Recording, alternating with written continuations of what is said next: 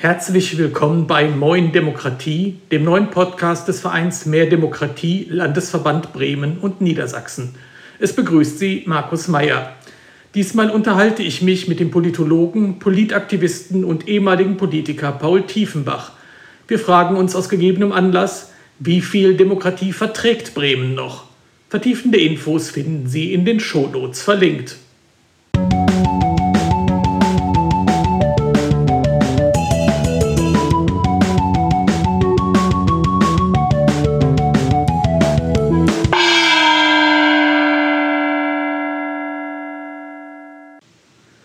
Im Jahr 2021 verzichtet Bremen darauf, zwei runde Geburtstage zu feiern. 15 Jahre sind seit dem erfolgreichen Volksbegehren für ein neues Wahlrecht in Bremen vergangen und 10 Jahre seit der ersten Bürgerschaftswahl nach neuem Wahlrecht.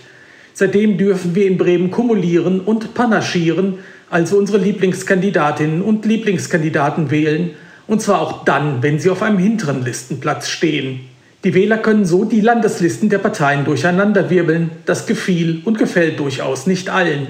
Federführend beim Volksbegehren Paul Tiefenbach, Vertrauensperson des Volksbegehrens, Politikwissenschaftler und Psychologe, ehemaliger Abgeordneter der bremischen Bürgerschaft, Buchautor Alle Macht dem Volke und Aktivist bei Mehr Demokratie. Das neue Wahlrecht, wie kam es eigentlich dazu?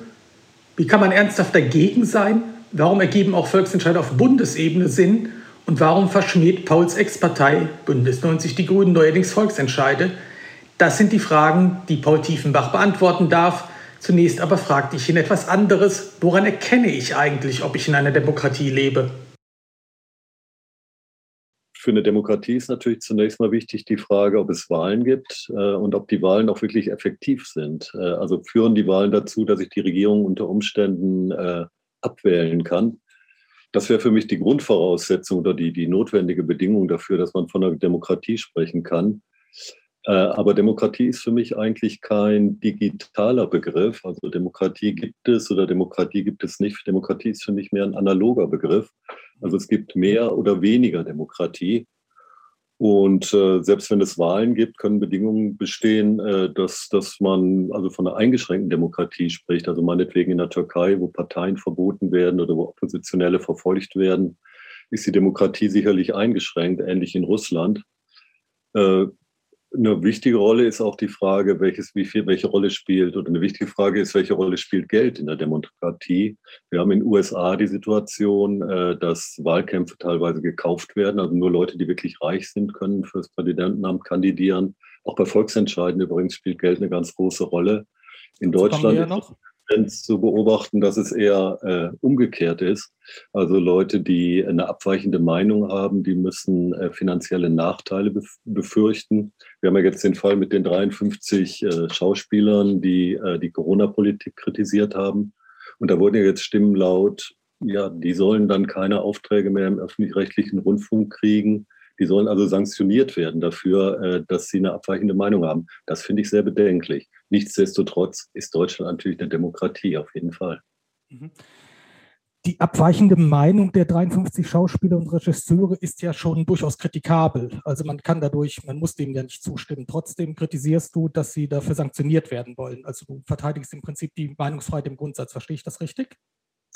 Absolut. Äh, äh, Demokratie bedeutet ja, dass ich die Meinungen akzeptiere, die nicht meiner eigenen Meinung entsprechen. Also das Recht des anderen, auch eine abweichende Meinung zu haben.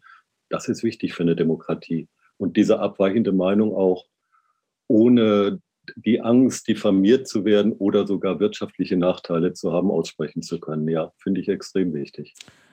Der ehemalige SPD- und spätere linke Politiker Oskar Lafontaine pflegte ja auch zu sagen, in einer Demokratie setzen sich die Mehrheitsinteressen durch. Würdest du dem zustimmen? Also beziehungsweise er sagte ja auch, das sei in Deutschland nicht unbedingt der Fall, wie er als Bundesfinanzminister einer demokratisch legitimierten Bundesregierung selber erlebt habe. Ja, die Mehrheitsinteressen setzen sich häufig in der Demokratie nicht durch. Da gibt es ja auch äh, äh Umfragen, ähm, oder Untersuchungen darüber, dass äh, es einen gewissen Bias gibt der Beschlüsse des, des Parlaments zugunsten der Mittel- und Oberschicht und dass Interessen der, der unteren sozialen Schichten äh, häufig nicht in die Entscheidungen einfließen. Wie kommt das? gibt es verschiedene Gründe für. Da spielt Lobbyismus sicherlich eine Rolle. Und das spielt sicherlich auch eine Rolle, äh, dass äh, die Wahlbeteiligung sozial unterschiedlich ist. Also wir haben riesige Unterschiede zwischen den einzelnen Stadtteilen, auch in Bremen. Also in Gröpeling oder in sozial schwachen Stadtteilen beteiligen sich einfach weniger Leute an der Wahl als in den besser situierten Stadtteilen. Und dementsprechend äh, fällt dann auch die Politik des Parlaments eher zugunsten dieser besser situierten Stadtteile aus. Ist das ein Problem? Also man könnte ja auch sagen, die besser situierten Stadtteile sind auch da, wo die höher gebildeten Leute leben. Das ist jetzt nicht meine Position, aber man könnte es sagen. Ja, nichtsdestotrotz äh, äh, ist es ein Problem. Ähm, denn es führt natürlich dazu, dass die Leute, die jetzt schon nicht zur Wahl gehen, die sich nicht beteiligen, wenn die also merken, die Politik der Parlamente entspricht gar nicht ihren Interessen, äh, verlieren sie noch stärker das, äh, die, die Lust, sich überhaupt an der Politik zu beteiligen. Dann steht so eine Haltung, ach, die machen ja sowieso, was sie wollen und die interessieren sich gar nicht für uns. Also es ist so ein Teufelskreis. Nicht? Also je weniger sie sich beteiligen, desto weniger entsprechen die Beschlüsse ihren, ihren Interessen.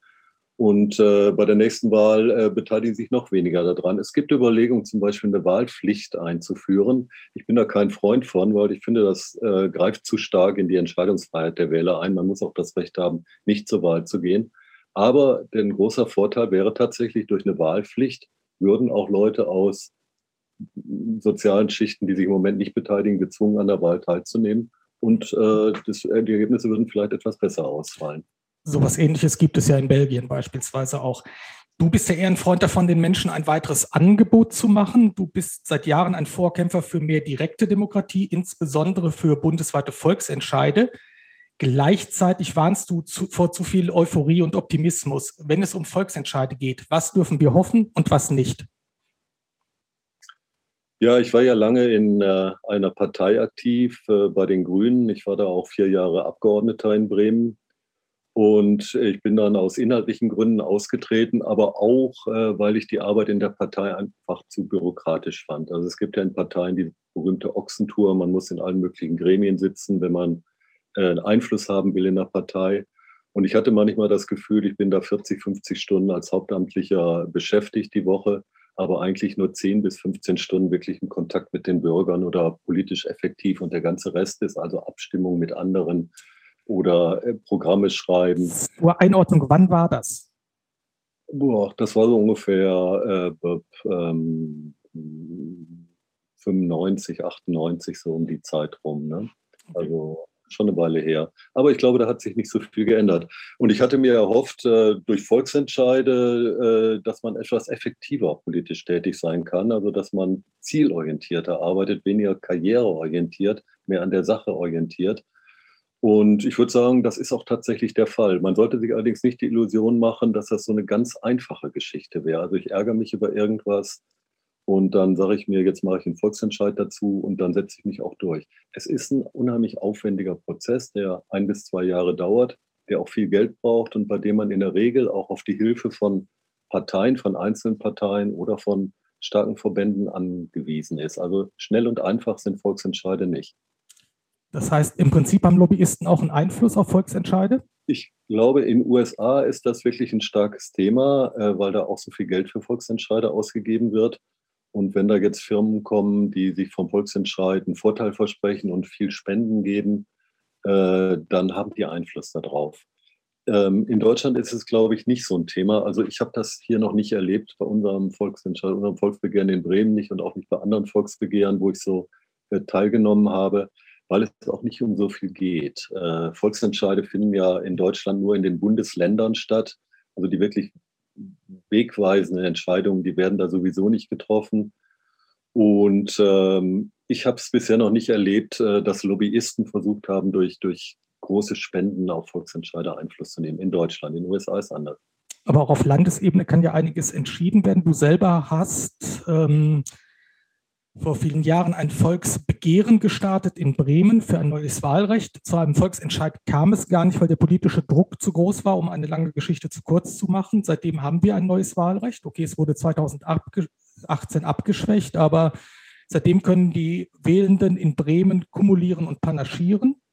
Sie können Ihre Lieblingskandidatinnen und Lieblingskandidaten wählen. Ähm, wie kam es denn dazu? Nicht äh, ich habe dieses Volksbegehren gestartet, sondern es war mehr Demokratie. Ich war dann Vertrauensperson des Volksbegehrens. Aber der ganze Verband hat das natürlich gemacht und da waren auch andere Leute, die eine wichtige Rolle gespielt haben. Aber du ja, warst schon ziemlich federführend, da wirst du ja zustimmen. Ich war die Vertrauensperson, also der eigentliche Leiter des Volksbegehrens, ist richtig. Äh, ja, wir sind auf die Idee gekommen, weil die Hamburger das gemacht haben. Ne? In Hamburg äh, haben die also ein Volksbegehren gestartet zur Änderung des Wahlrechts. Mhm. Ähm, und die hatten Erfolg damit. Und dann haben wir gesagt, ja, Bremen hat ein ähnliches politisches System wie Hamburg. Wenn das da funktioniert, klappt das hier wahrscheinlich auch. Dann haben wir die beiden Leute aus Hamburg, die das im Wesentlichen gestartet haben, die äh, Angelika Gordimer und äh, den äh, ähm, Manfred Brandt nach Bremen eingeladen, haben gefragt, was habt ihr da eigentlich gemacht? Die haben uns das erklärt. Wir haben nichts verstanden, was sie uns erklärt haben. Wir haben gedacht, das geht irgendwie überhaupt nicht. Die Leute wollen fünf Stimmen kriegen, die können äh, fünf Stimmen auf eine Kandidaten oder Kandidaten kumulieren. Man kann verschiedene Parteien wählen. Das erschien uns also weitgehend verrückt. Aber wir haben gesehen, in Hamburg hat das geklappt. Die haben das denen auch vermitteln können. Und dann haben wir gedacht, okay, wir versuchen das in Bremen auch mal. Ne? Und es war ja damals in Bremen ähm, noch schwieriger als heute. Man musste 10 Prozent, die Unterschrift von 10 Prozent aller Wahlberechtigten haben, nicht etwa der Wähler. Wähler sind ja nur die Hälfte. Spricht fast 20 Prozent der Wähler.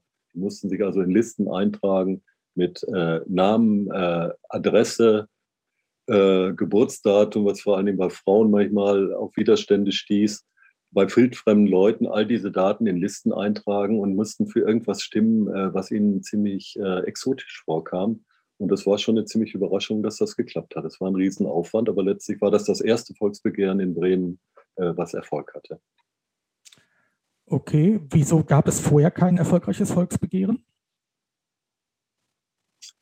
Ja, wie gesagt, äh, diese Hürde mit den 10 Prozent, äh, die war halt relativ hoch und ähm, es hat verschiedene Versuche gegeben. Zum Beispiel im Bereich der GEWOBA hat es ein Volksbegehren gegeben, aber ähm, die Hürde war einfach zu hoch. Und wir waren natürlich als Verband mehr Demokratie erfahren mit diesen Sachen. Wir hatten ja in Hamburg und auch in anderen Bundesländern schon die Volksbegehren gemacht. Und wir wussten, dass es eine schwierige Aufgabe ist, aber wir konnten auf bestimmte Erfahrungen zurückgreifen. Und äh, wir haben auch Glück gehabt, äh, dass wir Unterstützung hatten. Also damals waren die Grünen äh, noch in der Opposition, auch die Linken waren in der Opposition. Und die Oppositionsparteien, die versuchten über dieses Thema sich zu profilieren. Das hat auch geklappt. Und äh, wir hatten Unterstützung aus den Regierungsparteien, aus der SPD, von äh, prominenten Leuten, die nicht mehr in der vordersten Reihe standen. Die in der vordersten Reihe standen, die haben der Parteilinie gefolgt. Aber äh, es gab Leute, die äh, äh, sich schon zurückgezogen hatten, die nichts mehr zu befürchten hatten, nichts mehr zu verlieren hatten. Und die haben uns unterstützt. Und der bekannteste davon war der berühmte und nach wie vor in Bremen sehr beliebte Bürgermeister, Ex-Bürgermeister Hans Koschneck. Der hat das Volksbegehren unterstützt und das war eine unheimliche Hilfe. Dennoch gab es auch Widerstände. Ja, die Widerstände kamen natürlich vor allen Dingen äh, aus der SPD. Also die SPD, äh, also der, der Witz der Sache ist ja bei dem Wahlrecht, äh, dass die Listenreihenfolge, die die Parteien auf ihrer äh, Aufstellungsversammlung beschließen, von den Wählern durcheinander geworfen werden kann. Also die Wähler können Leute, die hinten auf der Liste stehen, nach vorne wählen. Und äh, gerade bei der SPD ist die Liste also sehr äh, genau überlegt und jeder Kreisverband und jeder äh, jede Gruppe der Partei, die hat zu ihrem ihre Posten oder ihre äh, Position auf der Liste.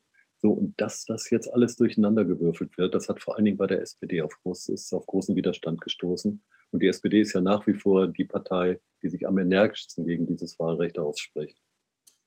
Das heißt, du trittst im Prinzip damit als Bevölkerung den Parteien auf die Füße, die ihre eigenen Machtinteressen austarieren zwischen verschiedenen Flügelströmungen und so weiter und übrigens auch zwischen den Geschlechtern. Die Listen sind ja insbesondere bei der SD, SPD, wir kommen da gleich noch drauf, ähm, geschlechterparitätisch.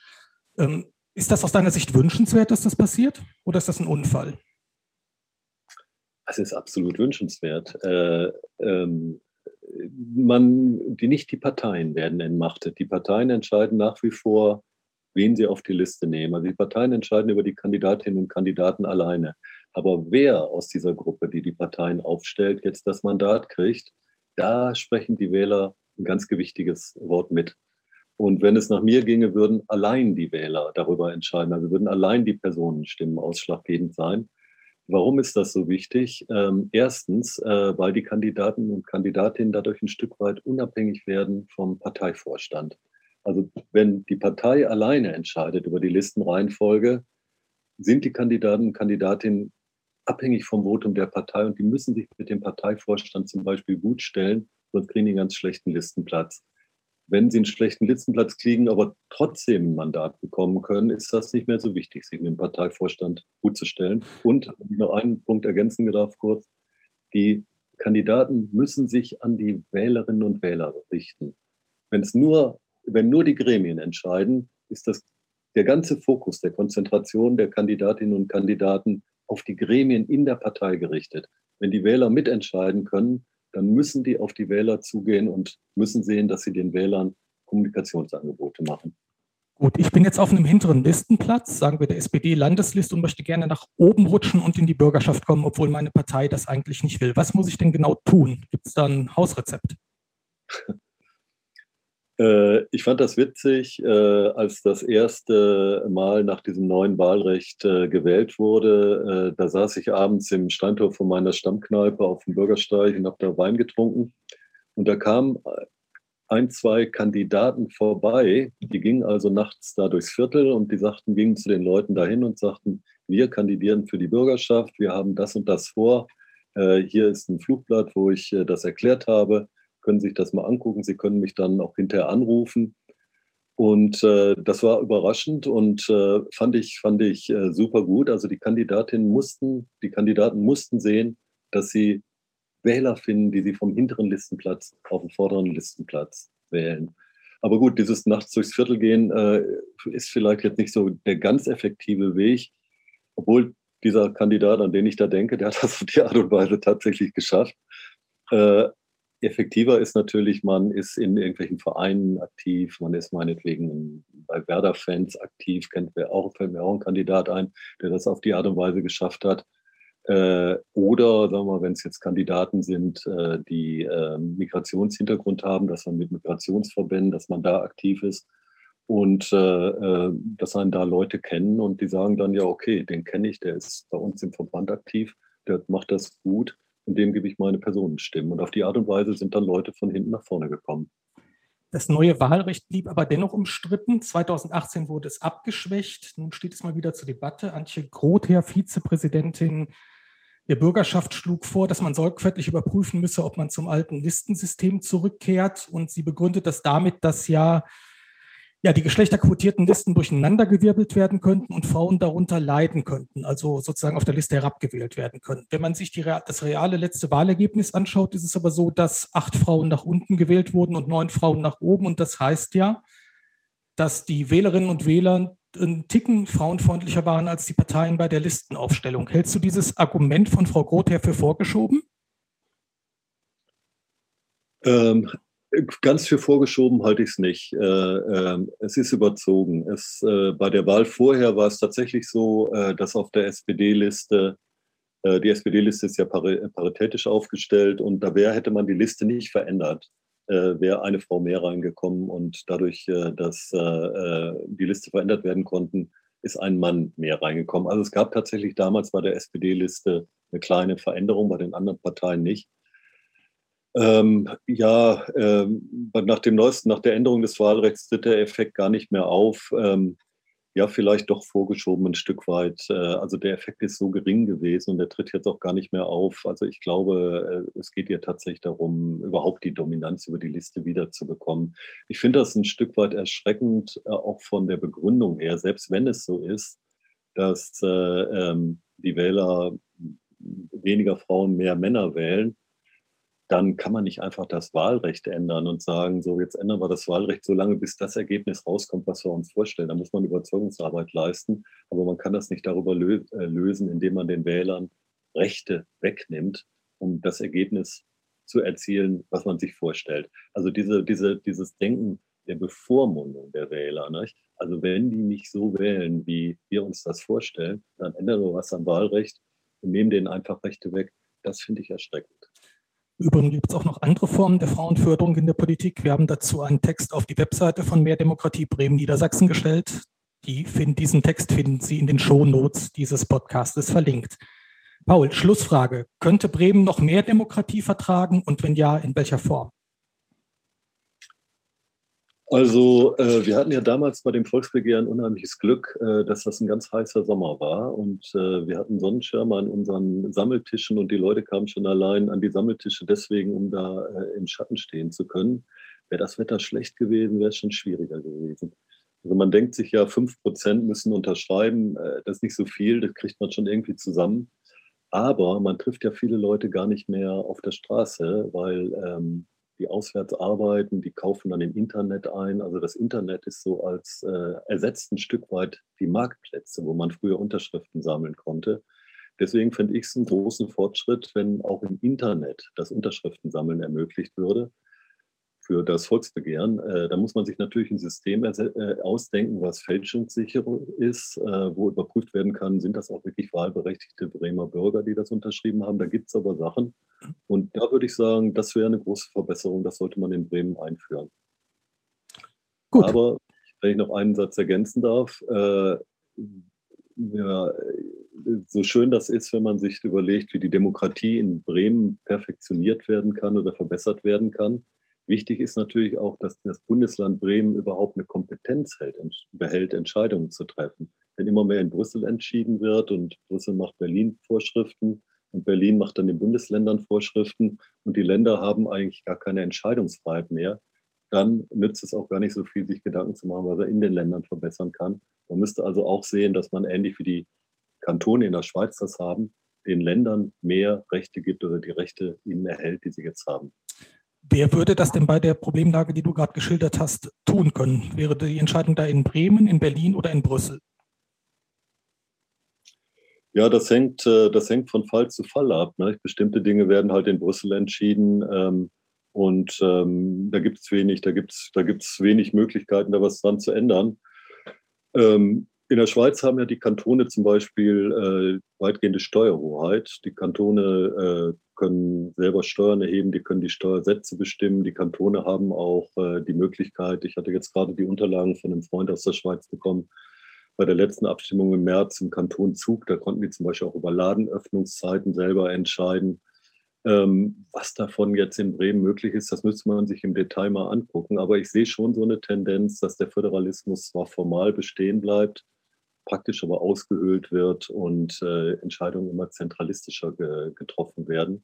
Okay, wer das ändern könnte und wie man das ändern könnte, das ist eine Sache, da muss man sich mal äh, Gedanken drum machen. Jetzt vielleicht doch noch eine allerletzte Frage. Es fällt mir auf, dass in diesen Debatten um mehr direkte Demokratie die Schweiz immer wieder als Vorbild genannt wird, manchmal auch Kalifornien oder andere US-Staaten, aber vor allen Dingen immer die Schweiz. Wie kommt das eigentlich? Ist das hundertprozentig gerechtfertigt? Also äh, ich bin ab und zu in der Schweiz und ich habe einen Freund, der in der Schweiz lebt und mit dem unterhalte ich mich oft darüber. Ähm, die Schweiz äh, ist kein Land, wo ich leben möchte. Das wäre mir erstens zu kalt und zweitens zu eng. Aber das politische System in der Schweiz, finde ich, ist wirklich äh, einmalig auf der Welt und äh, hat für mich einen, einen großen äh, Vorbildcharakter. Also Sie können ähm, in der Regel dreimal im Jahr über alle möglichen Dinge abstimmen, also über drei bis vier Sachen auf Bundesebene, auf Kantonsebene, auf Kommunalebene. Es werden Informationen bereitgestellt ähm, und Abstimmungshefte, wo man nachlesen kann, worum geht es eigentlich dabei. Und äh, das finde ich eigentlich schon genial. Äh, auch das Schweizer System hat natürlich äh, gewisse Mängel. Äh, es, es, es, findet vorher keine rechtliche Prüfung statt, ob die Abstimmung überhaupt zulässig ist. Aber im Großen und Ganzen ähm, finde ich das Schweizer System absolut äh, vorbildhaft und ich würde mir wünschen, dass wir nicht von heute auf morgen dreimal im Jahr abstimmen in Deutschland, von heute auf morgen, das geht nicht. Aber dass wir Stück für Stück uns äh, in Richtung des Schweizer Systems entwickeln würden. Gut, dann kommt jetzt die aller, allerletzte Frage. Die Weimarer Republik, die Nazis und ihre Volksentscheide, aktuell der Brexit. Volksentscheide gelten mal als ultralinks und mal als ultrarechts in Deutschland zumindest und die Massen gelten als irrational. Auch deine ehemalige Partei, die Grünen, hat sich unlängst vom Volksentscheid ähm, verabschiedet, hat es aus ihrem Wahlprogramm gestrichen. Kannst du all das nachvollziehen? Ich meine, die Nazis und den Brexit gab es ja wirklich. Ja, die Volksentscheide der Nazis unter der Nazi-Regierung, die drei Volksentscheide, die stattgefunden haben und der Brexit sind Dinge, die man überhaupt nicht vergleichen kann, finde ich. Also die Volksentscheide unter den Nazis waren ja unfreie Volksentscheide. Also da musste offen abgestimmt werden und wer mit Nein gestimmt hat, äh, der hatte erhebliche Repressionen zu befürchten. Und deswegen haben ungefähr 99 Prozent mit Ja gestimmt. Das kann man nicht als Argument gegen Volksentscheide. Das nicht, okay, das sehe ich ein. Aber der Brexit, das war eine relativ freie Wahl. Mit viel Populismus, aber es war eine freie Wahl. Es war eine freie Wahl. Äh, nicht alles, was äh, dem politischen Mainstream äh, in Deutschland widerspricht und ist deswegen gleich irrational. Ich glaube, dass viele der Abstimmenden in England jetzt ganz froh sind über den Brexit, wenn sie die Impfkampagne in England mit der Impfkampagne in der Europäischen Union vergleichen. Also ich, ich, ich weiß es nicht, wie ich abgestimmt hätte in England, aber wir müssen halt akzeptieren, dass die Leute manchmal nicht so abstimmen, wie wir das richtig finden.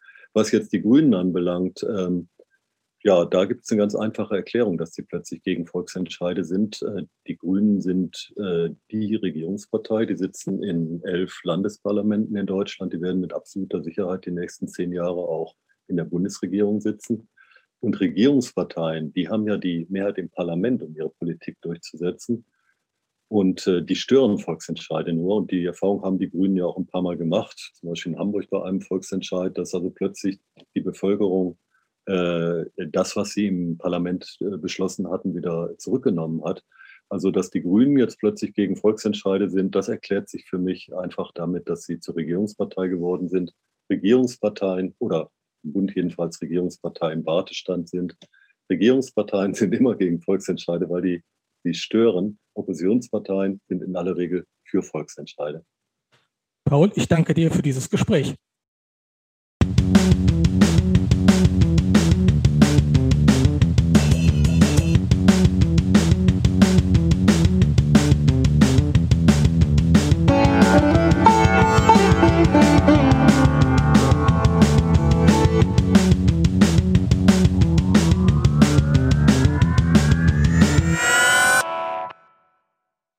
Soweit das Gespräch mit Paul Tiefenbach. Ich darf Sie noch einmal auf unsere Shownotes verweisen.